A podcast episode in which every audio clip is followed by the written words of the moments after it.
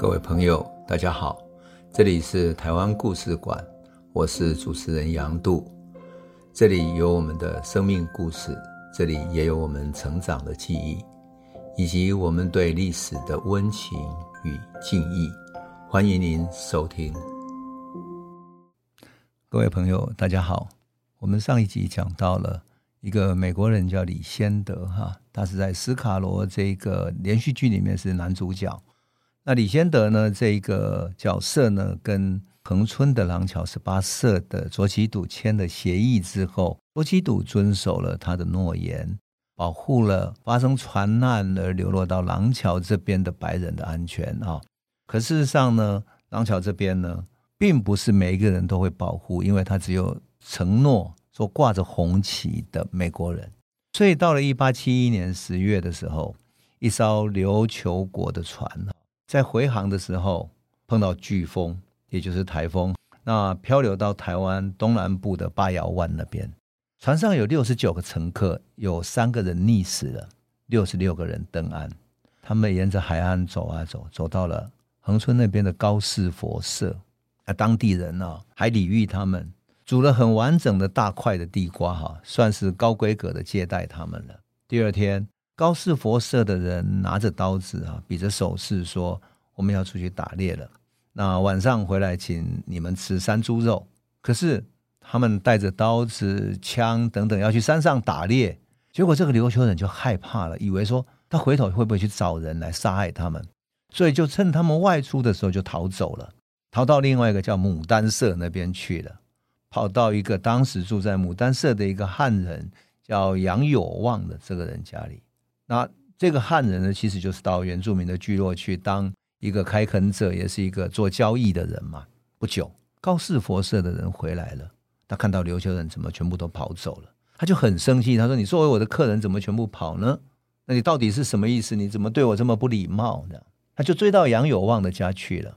那因为他家太小了，只躲得下十二个人。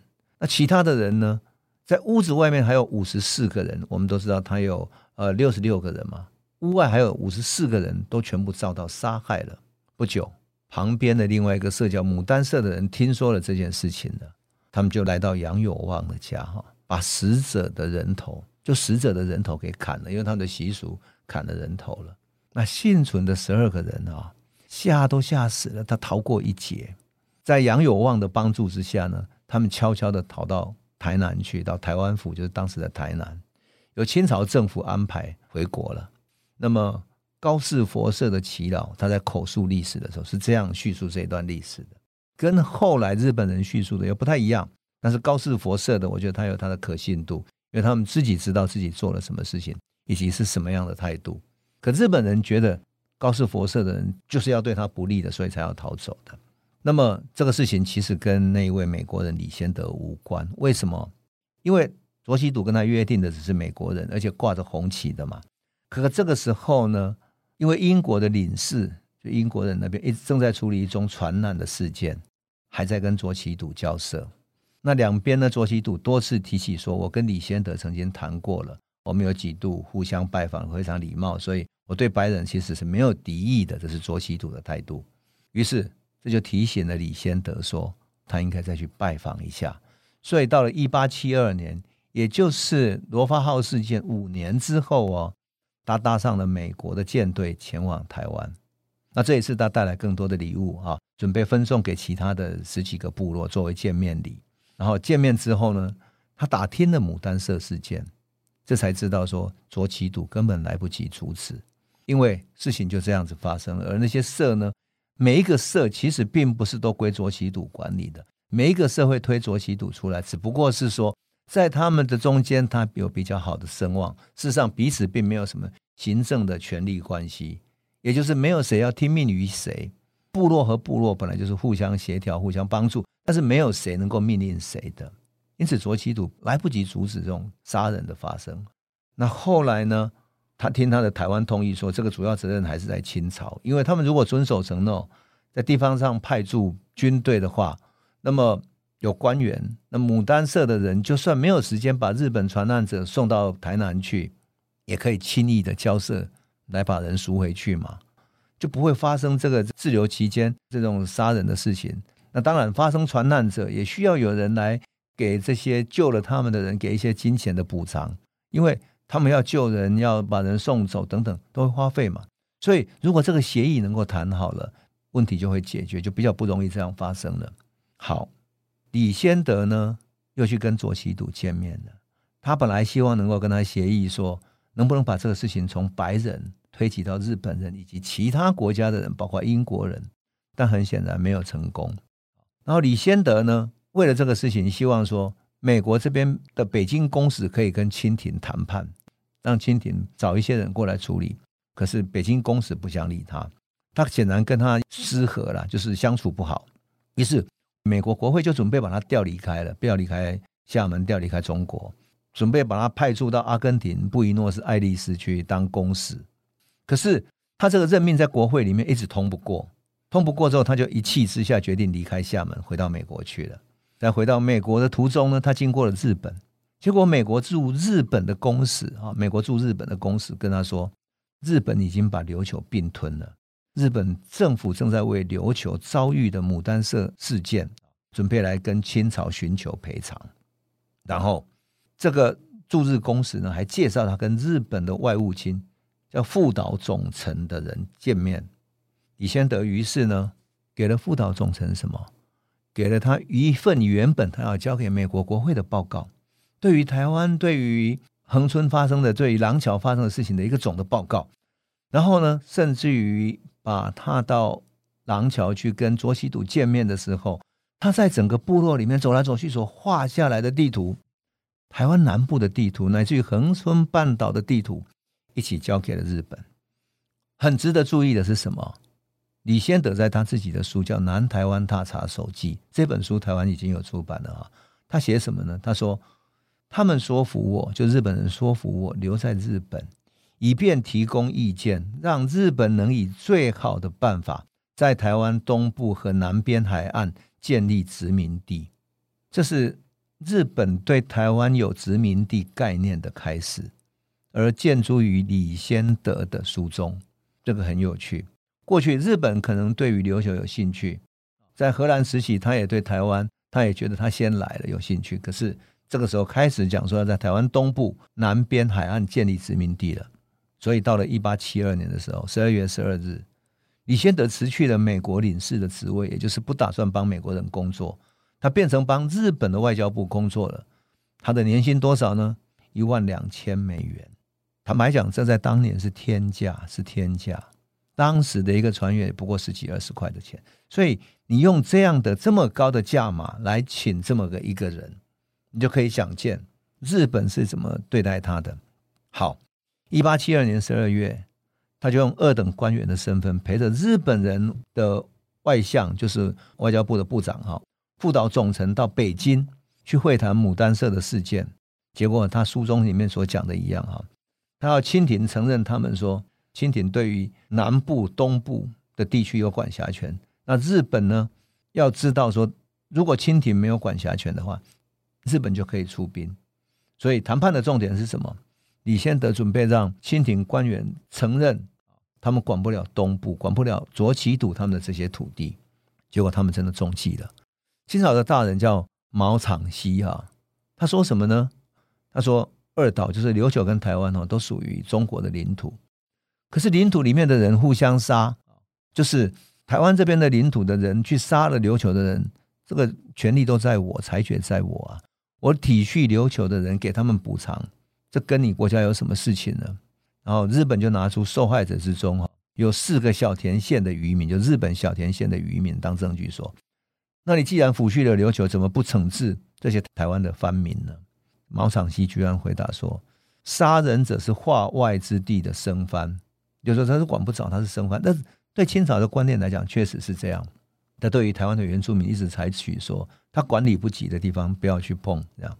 那对方就说啊，生藩害人，贵国置之不理，我国有必要问罪倒人，我就是要准备自己去出手了。但是跟你交盟交好，所以特别来奉告一声。这个时候，毛长旭居然做了一个很莫名其妙的回答，他说什么呢？他说：“生藩系我化外之民，问罪与否，听凭贵国办理，就说你要不要去问罪，你自己去办理好了。这个说法正中日本的下怀，所以他认为说他们要征讨的是五祖藩界，就这样子就准备出兵了。日本当然派出了他的陆军哈，中将叫西乡重道，作为什么叫藩地事务都督。然后李先德建议他们说，向英国跟美国先租船，为什么？因为租了船的话，就等于英国跟美国来同意这件事情，一起来征讨了。而且呢，为了做这个事情，还派遣了华山之计，就是后来成为曾经成为台湾总督的那个华山之计啊，到台湾来做调查。一八七四年，日本就调兵遣将。可是这个时候，英国跟美国觉得大事不对了，因为他们如果去攻打的话，那不就先被他占领了吗？对不对？那怎么可以呢？那等于是他们扩大他的权力了嘛。所以他们就反对这件事情，而且呢，赶快跟中国通风报信，甚至于他们再也不租船给日本了，而且他们直指说，这个美国人李先德是这个事件的主谋。英国跟美国都认为是这样子。那日本政府感受到这个外在的压力了哈，本来要停下来了。要下令罢兵，可是统领这个事情的西乡重道陆军中将，他说已经准备妥当了，拒不受命，然后就率领了三千六百个官兵出兵台湾。等到四五月间，哈，台湾这边已经很紧张了嘛，哈，然后所有的官员，哈，他的发言立场，清廷的官员发言立场都比较趋于一致的。他说，虽然藩人，哈，不治以中国之法，就是我们没有办法用中国之法去统理他，但是这个土地终究是中国之土，所以。清廷的立场是说，这是中国的领土，你不能来打。可是没有用，日本已经出发了。五月八号，日本在社寮岛，就是今天屏东恒村的东城乡的社寮村那边去登陆了。刚开始几天哦，他们受到当地原住民激烈的反抗，所以激烈交战。可是日军陆战队他有更好的火炮嘛，虽然他们不按地形，但是这一次三千多人可是准备好的，也就是不会有像美国那样补给不及的事情。武器又先进，火力强大，机关枪一直扫射，所以原住民虽然用地形保护了，神出鬼没，可是打不过他们。后来他们一组陆战队队员攀上一个峭壁，在峭壁上居高临下射击之后，原住民很快难以抵挡。牡丹社的头目阿路古的父子在战斗中身亡了。我曾经去牡丹社那里看过那个古战场哈，那里还有一个纪念式的一个壁哈。那个山壁呢，就是当年他们在那里作战的地方。据说原住民的朋友哈、跑到那个山上，从山上下来，然后射击他们，埋伏他们。后来日军就从后面攀上去之后，占据那个古战场上面山壁的高点，往下射击。后来就抵挡不住了。我去勘察的时候就觉得啊，太难了，真的太难，武器悬殊太大太大。可是终究呢，原住民还是非常激烈的反抗。我要特别讲一下，因为最近。在牡丹社这里，终于为阿路古父子建立了他们的石像，作为纪念他们，纪念他们为牡丹社的土地、为自己的国土所付出的战斗、所牺牲的生命。他被作为牡丹社作为原住民的英雄被树立了石像。也就是我们要有一个台湾历史的主体观点的话，我们就要尊重他们是英雄，而不是去尊重西乡重道，去崇拜日本人，那是失去自己生命的主体性。读台湾史的人，如果连这个主体性都没有的话，那就白读了。好，我们回头讲这个。后来日军呢就兵分三路，扫荡牡丹社、高士佛社、女人社等等，随后就把这些村庄都焚毁了哈，搞得非常之惨烈。那么日军没有料到的是什么呢？台湾南部的气候到了五月已经开始变得非常炎热了，随后到了六月、七月，夏天来临了。生长在寒带的日本已经受不了这种热带型的气候了，所以痢疾、疟疾、蚊子等等开始变成日军难以承受的重了。到了一八七四年这一年的六月间，沈葆桢受清朝之命要来统领台湾的事情了，统领台湾的事情，因此他从各地调集了一些军队等等，准备到台湾来处理这个事情。可是事实上，沈葆桢准备来作战的同时，台湾这边日军也承受不住了，赶紧拜托英国帮他们跟清廷谈判。最后谈判的结果是日军决定退兵，然后沈葆桢回头来治理。日军要退兵只有一个原因，因为他们在台湾死伤太严重了。日军派来攻打台湾三千六百名的士兵里面，最后剩下差不多有六百个活着，其他除了战死的人之外，大概几百个之外，有两千多个士兵，绝大部分的士兵都死于疟疾跟痢疾。我去牡丹社那边采访的时候，山上采访的时候，当地原住民跟我讲一件很有趣的，我说啊，他们都死于这种痢疾大病。他说不是，我们认为那是我们的祖灵把他们打败了，是祖灵使得他们生那么重的病啊！我一听觉得。原来原住民在他们的信仰里面有更高的价值以及更高的信念。好，这个就是日本真正撤退的原因。沈葆桢后来来了，然后日军也撤退了。沈葆桢终于知道说，原来日军对台湾的南部和东部，乃至于原住民所在的地方，充满了兴趣。换言之，他很想把它占下来当殖民地。因此，沈葆桢开始开发东部。所以。我们知道，后来东部有一个叫胡铁花，现在台东有一个铁花村啊。这个铁花村就是跟着沈葆楨任命到台东去做治理的一个官员。胡铁花的儿子就是很知名的胡适之，所以现在铁花村那边，当我们讲到这段故事，都会跟这段历史有关联的。那么沈葆楨后来对台湾的治理产生很大很大的影响，那么影响了台湾对于台湾东部啦、台湾原住民部落的治理，因此。整个历史就因此改观了。牡丹社事件其实是一个转捩点，当然它也意味着什么？意味着《天津条约》台湾开放商港之后，许多外国的船只进来了，台湾已经更深的卷入到世界列强的战争里面去。从煤矿，从原住民的部落，从各种航海的船难，台湾已经变成东亚海域里面地缘政治上不可或缺的一个黄金地带了。那对台湾历史当然产生非常重要的影响。至于接下来还会发生什么故事呢？侵法战争，台湾又受到什么影响呢？台湾的命运怎么改变呢？那我们下一次再来继续诉说了。好，谢谢你。这里是台湾故事馆 Podcast，我们每周一、周五会固定更新新的台湾故事，请随时关注台湾故事馆粉丝页。按赞并分享。最后，我们工商放送一下。若你对本节目有兴趣，可以购买纸本的《有温度的台湾史》，更方便您阅读。本节目由中华文化永续发展基金会制作，连震东文教基金会赞助。